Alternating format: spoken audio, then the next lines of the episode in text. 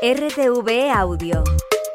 Descarga la nueva app y disfruta de los programas de RNE y nuestros podcasts originales.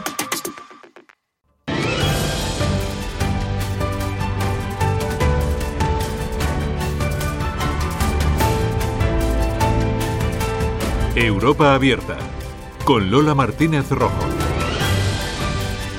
Hola, ¿qué tal? Bienvenidos a este programa Europa Abierta en otro día frenético de información que llega desde Bruselas. Hoy los líderes celebran el último Consejo Europeo del año y han cerrado filas este jueves en una llamada a la unidad para dar luz verde a abrir negociaciones de adhesión con Ucrania frente al veto que plantea el primer ministro húngaro Víctor Orbán, que amenaza también con bloquear el apoyo militar y económico a Kiev.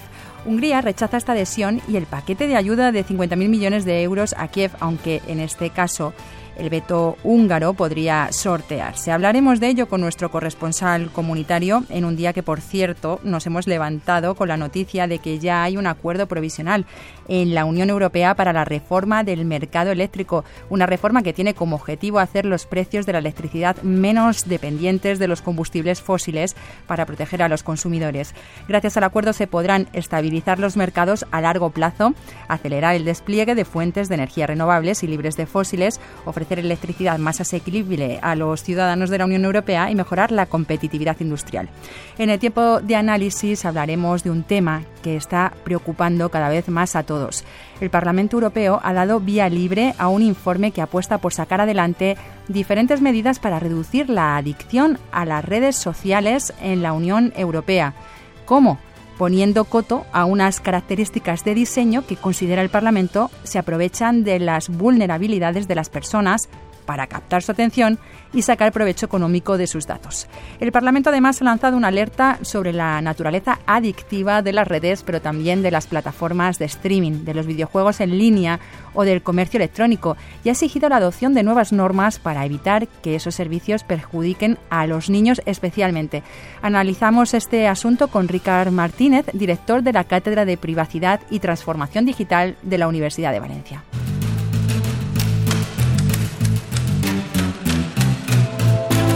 Lo decíamos, los 27 están ahora mismo celebrando ese último Consejo Europeo del año con un importante debate sobre la adhesión de Ucrania al club comunitario, con la amenaza del veto que plantea el primer ministro húngaro Víctor Orbán, que quiere bloquear el apoyo militar y económico a Kiev. Mientras el presidente de Ucrania, eh, Volodymyr Zelensky, ha reclamado que se alcance un acuerdo, avisando de que de lo contrario se va a beneficiar el presidente ruso Vladimir Putin. David Vidueiro, buenas tardes. Buenas tardes. Eh, la primera pregunta que hoy todos nos hacemos en esta cumbre, ¿cuándo acabará? Mejor no hacer planes el sábado. Señal de que se avecina una cumbre larga y compleja. ¿Por qué? Es la cumbre de las grandes decisiones sobre Ucrania. Hay dos cruciales y Hungría se opone, se opone a ambas. Primero, los líderes europeos deben acordar por unanimidad si dan luz verde al inicio formal de las negociaciones de adhesión de Ucrania. Cierto que Kiev no ha cumplido con tres de los siete requisitos que le puso la Comisión. Está cerca, pero faltan esos tres y a esto se ha agarrado el primer primer ministro húngaro Víctor Orbán para negarse a dar luz verde. Es su línea roja, como dejaba claro esta mañana. Three out of the seven is not fulfilled. So therefore there is no reason to discuss anything. No hay razones para debatir nada, decía. Así que, para intentar convencerle, Orbán se ha sentado con von der Leyen, Michel, Scholz y Macron, el núcleo duro unido para que el húngaro dé su brazo a torcer. Palabras del canciller Scholz. Él no ha desvelado nada del encuentro, solo dice que es bueno que los líderes hablen. Y por si no fuera suficiente, Lola, esta mañana el presidente ucraniano Zelensky ha intervenido por videoconferencia ante los líderes para pedirles que cumplan con su palabra e inicien las conversaciones de adhesión para que no le den a Putin su única victoria, dice, de este año. El presidente Sánchez insiste en que de esta cumbre tiene que salir un sí a la ampliación trabajar porque logremos ese acuerdo que nos permita mandar el mensaje de que estamos dispuestos a abrir las negociaciones para el acceso de, Ucrania, de Moldavia y también eh, de Bosnia y Herzegovina en el momento en el que hagan las reformas porque Europa ha convertido esta cita en crucial, en señal de su apoyo inequívoco a Kiev, y no conseguirlo supondría un revés. A nadie se le escapa en este punto los vínculos de Orbán y Putin, pero en el Consejo Europeo, en esta cita de los líderes, se acuerda por unanimidad. Así que no queda otra alternativa que negociar. El primer ministro Mark Rutte es optimista.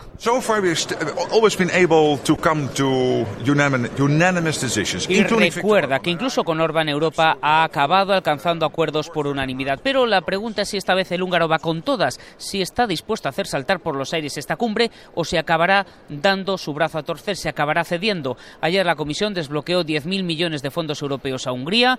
Coincidencia o no, por ahora Orbán no se mueve y apenas sí que mm, introduce, por así decirlo, algún matiz en esa otra idea, en esa otra prohibición que tiene sobre la mesa. No quiere que se ayude a Ucrania con esos 50.000 millones a largo plazo del presupuesto comunitario. Él dice que solo está dispuesto a permitir esa financiación si va por fuera de, ese presupuesto comunitario. Sería un plan B que Bruselas también tiene en mente si finalmente eh, Orbán no da su visto bueno. Y este debate, además, Lola, se enmarca dentro de otro mayor, el de qué hacer con la revisión del presupuesto europeo. No solo es ese dinero extra Ucrania, la Comisión tiene en mente también más fondos para inmigración, para apoyar sectores estratégicos para pagar el aumento de intereses de la deuda. Ha pedido 66.000 millones a los países, pero especialmente los del norte ya le han dicho que están dispuestos a rascarse el bolsillo por Ucrania, pero no para el resto de temas. Quieren que la Comisión revise sus cuentas y busque dinero hasta debajo de los colchones si hace falta. En eso andan ahora los líderes hablando de presupuesto.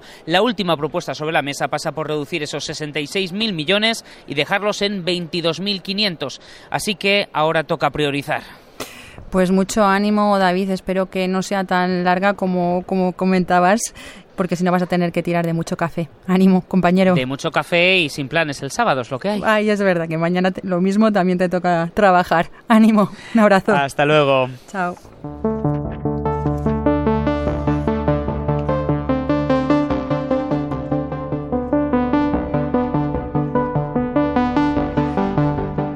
A lo largo de las dos últimas décadas, las grandes plataformas digitales han ido colonizando cada vez más nuestro tiempo libre. El sistema que utilizan de notificaciones y de noticias sin fin tienen como objetivo retenernos enganchados a las pantallas el mayor tiempo posible, mientras que navegamos horas y horas, extraen datos sobre nuestro comportamiento que después les sirve para vendernos publicidad. Los menores, que son personas aún por formar, son más vulnerables a esto. Teniendo en cuenta esta realidad, el Parlamento Europeo ha lanzado una alerta sobre la naturaleza adictiva de las redes, pero también de las plataformas de streaming, de los videojuegos en línea o del comercio electrónico y ha exigido la adopción de nuevas normas para evitar que esos servicios perjudiquen especialmente a los niños. Para conocer este tema en más profundidad, saludamos a Ricard Martínez, que es director de la Cátedra de Privacidad y Transformación Digital de la Universidad de Valencia. Buenas tardes, Ricardo. Hola, buenas tardes. Entre las propuestas de los eurodiputados está prohibir las características de diseño nocivas, entre comillas, que lo llaman así, como el deslizamiento sin fin de contenido, lo que se conoce como scrolling, las notificaciones constantes que recibimos en tiempo real o, por ejemplo, la reproducción automática de vídeos o juegos. La pregunta es, Ricard, ¿nos podría explicar por qué las redes tienen esa naturaleza adictiva? ¿Cuál es el objetivo de las compañías? Y si cree que cambiar ese diseño nocivo va a ayudar a, cambiar esa adicción. Bien, lo primero que, creo que todos tenemos que retener es que una red social, y antes que nada, es un negocio. Es decir, alguien nos provee de un servicio con el objetivo, como bien se ha dicho, de explotarlo con fines publicitarios. Y además eh, han encontrado una especie de santo grial de la publicidad que consiste en que, puesto que pueden analizar eh, no solo nuestro perfil de registro, sino cualquier like, eh, cualquier icono que pinchamos para valorar los contenidos. Además, tienen analítica del lenguaje para tratar de entender de qué hablamos y correlacionan todo esto que hacemos con todo nuestro grupo de contactos, eh, consiguen eh, algo que se llama neuromarketing emocional, que consiste básicamente en ajustar al máximo nuestras preferencias para, evidentemente, hacer publicidad. La Unión Lo que en principio esperaba, claro, disculpa. Sí, sí, dime, dime. No, no, decía que lo que en principio todos podíamos esperar es que una red social es un entorno de comunicación que nos permite ejercer la libertad de expresión y compartir cosas con nuestro colectivo y nuestra comunidad, es decir, hacer, hacer comunidad desde un punto de vista social para el bien común. Sin embargo, el resultado práctico de la estrategia de las redes sociales hmm. es que el perfilado es tan intenso que en realidad lo único que se hace es ver aquello que se espera ver, confirmar nuestros sesgos, nuestros odios, nuestros miedos y desde luego nada más lejos de la realidad que, que eso sea un instrumento para el debate público y para la compartición libre de ideas cuando el usuario no es consciente de cómo funciona la red y se deja guiar por las recomendaciones del propio entorno. Le decía que la Unión Europea quiere que las grandes compañías como por ejemplo Meta o TikTok dejen de aprovecharse de la vulnerabilidad de las personas para captar su atención y monetizar sus datos.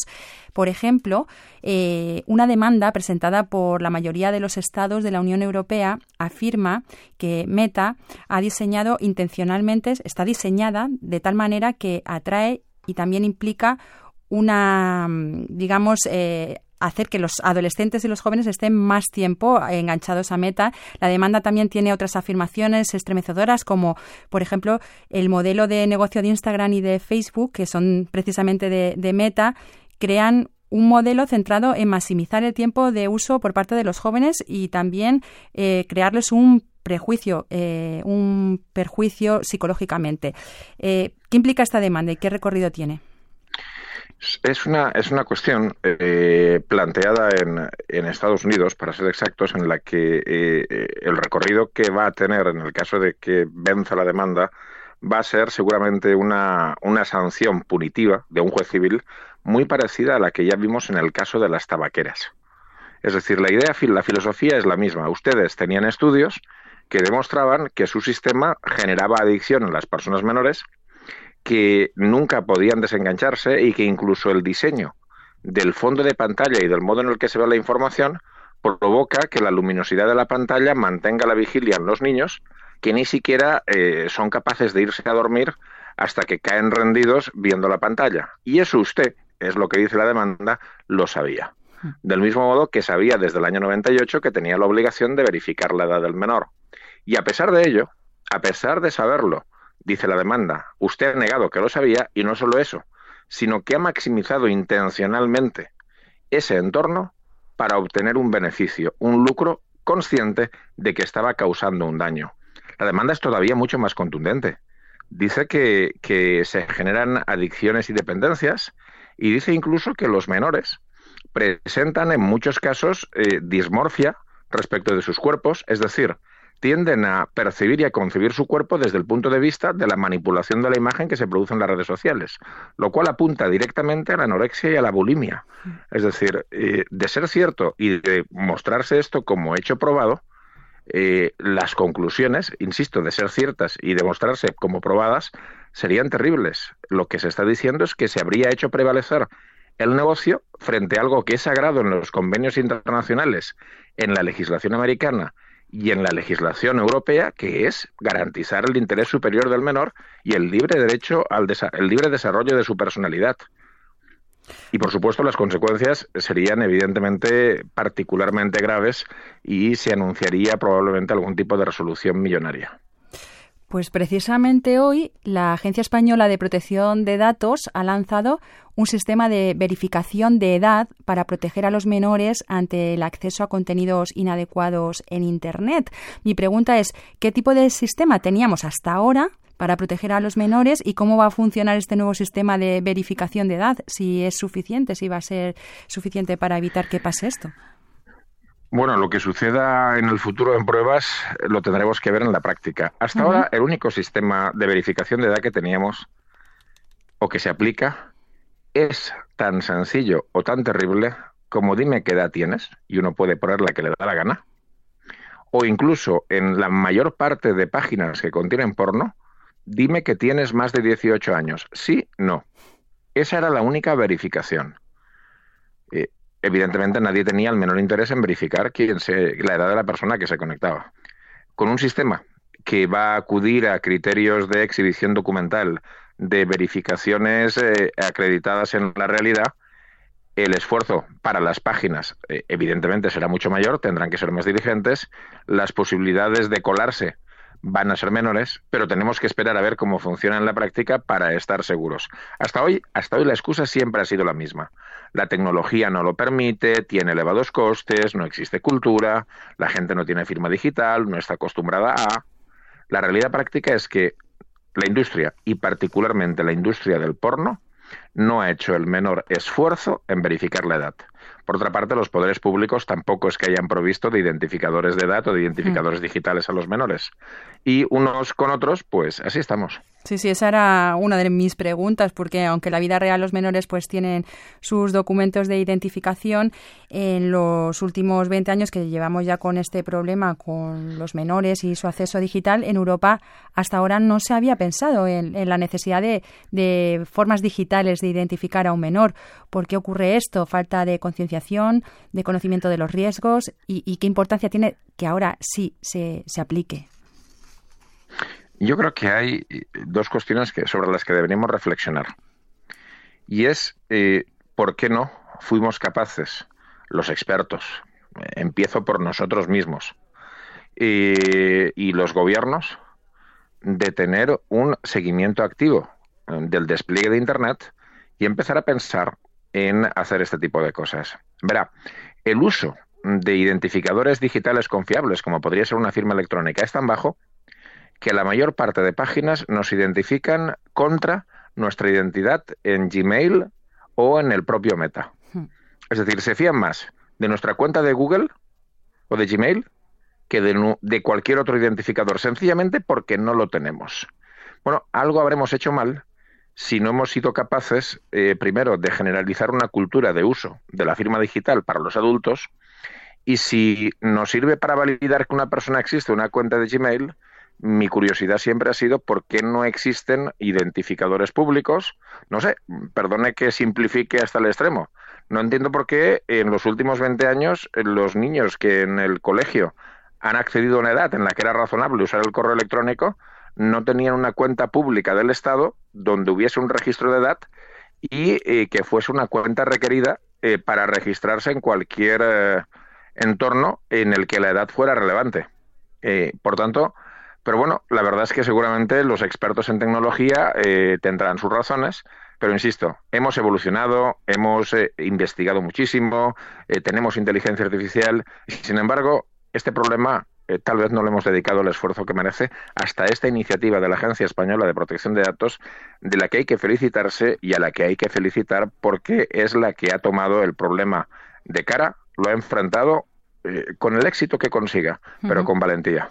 Sí, porque, por ejemplo, también pueden acceder a páginas de juego online con, esa, con ese mismo sistema que acceden al porno, como acabas de comentar, ¿no?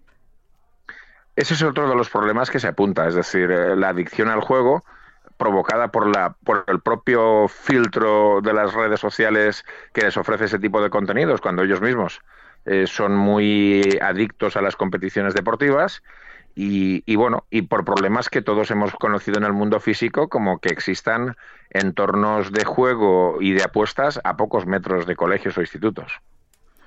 El Parlamento Europeo, eh, Ricard, insiste en que las grandes compañías, desde Meta a Amazon, deben ser obligadas a que sus servicios sean éticos por defecto, que esto también es un cambio, y que renuncien así a la adopción de patrones oscuros, que lo llaman dark patterns en inglés, que por lo visto son técnicas de manipulación que apelan al inconsciente del usuario para que tome decisiones que a lo mejor pues son perjudiciales para la protección de sus datos personales. ¿Nos podrías explicar cuáles son esos dark patterns, esas técnicas de manipulación y, y que supone también esto de que, de que ahora estén obligadas a ser éticas por defecto?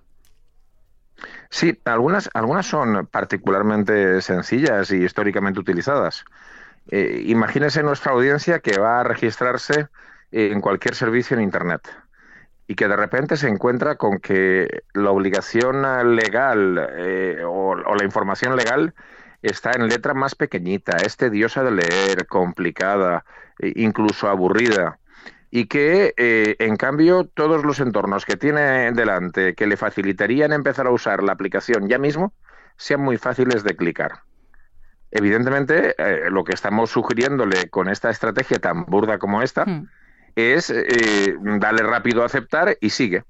Bueno, como estas, eh, hay distintas técnicas, unas más sofisticadas, otras menos, pero en esencia consisten en ocultar al usuario la información relevante para eh, modular su decisión. Esto es muy sencillo. Mire, imaginemos que nos registramos una red social y esa red social nos dijera, mira, lo que voy a hacer con tus datos es establecer un perfil de ideología para venderlos, para colocar publicidad de partidos políticos en las próximas elecciones.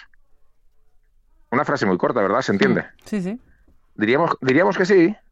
Sí. Porque en este país se presentó un recurso de inconstitucionalidad contra una ley justo por este motivo. Seguramente muchos diríamos que no, pero esto no se nos dice así. Hmm. Se buscan metodologías que ocultan precisamente este elemento. Y es lo que el Parlamento Europeo ha señalado diciendo basta ya, pero no porque haya ninguna innovación legislativa. Es que el deber de garantizar la protección de datos desde el diseño está en el Reglamento General de Protección de Datos que se aplica plenamente desde el 25 de mayo de 2018. Pues una última pregunta eh, es sobre el profiling, que es otro de los problemas, que es esa publicidad que, termina llegando a los menores, mientras que en la tele y en la radio hay una regulación, parece ser que no ocurre lo mismo tampoco en las redes sociales. ¿Eso cómo se puede también eh, regular? O? Pues eh, ya lo, lo, ha intentado y lo está haciendo ya afortunadamente la Digital Services Act, que ya está estableciendo obligaciones, prohibiendo precisamente el profiling de menores, pero hasta hoy, hasta justo ahora, era un problema gravísimo. Es decir, eh, y además, eh, seguramente los expertos en competencia tendrán su opinión. Eh, es evidente que en el ámbito de los medios de comunicación convencionales, radio, televisión, hay horarios, hay franjas en las que se debe respetar el interés y los derechos del menor e incluso la publicidad, cuando tiene por objeto específico a los menores, tiene que reunir ciertas características que la hagan transparente. Esto no ocurría en los entornos sociales. Claro, yo me pregunto, y seguramente los sociólogos y psicólogos tendrán la respuesta. ¿De verdad es capaz una persona de 14, 15 años en discriminar eh, la diferencia entre información y publicidad y en entender que ese repentino deseo que le ha surgido de comprar algo no es inocente, sino que ha sido intencionalmente provocado? Yo creo que no. Pues en conclusión, lo que se debe esperar de, estas redes eh, es que pongan su potencial tecnológico al servicio del bien común, como decía Ricard Martínez, director de la Cátedra de Privacidad y Transformación Digital de la Universidad de Valencia. Muchas gracias por toda la información que nos ha dado y ojalá estas nuevas legislaciones ayuden a que este problema pues eh, lo encaucemos y que no se nos lleve por delante. Muchas gracias. Gracias, gracias a ustedes y al servicio público que prestan. Hasta luego. Y esto es todo. Nosotros volvemos mañana a Europa Abierta. Hasta luego.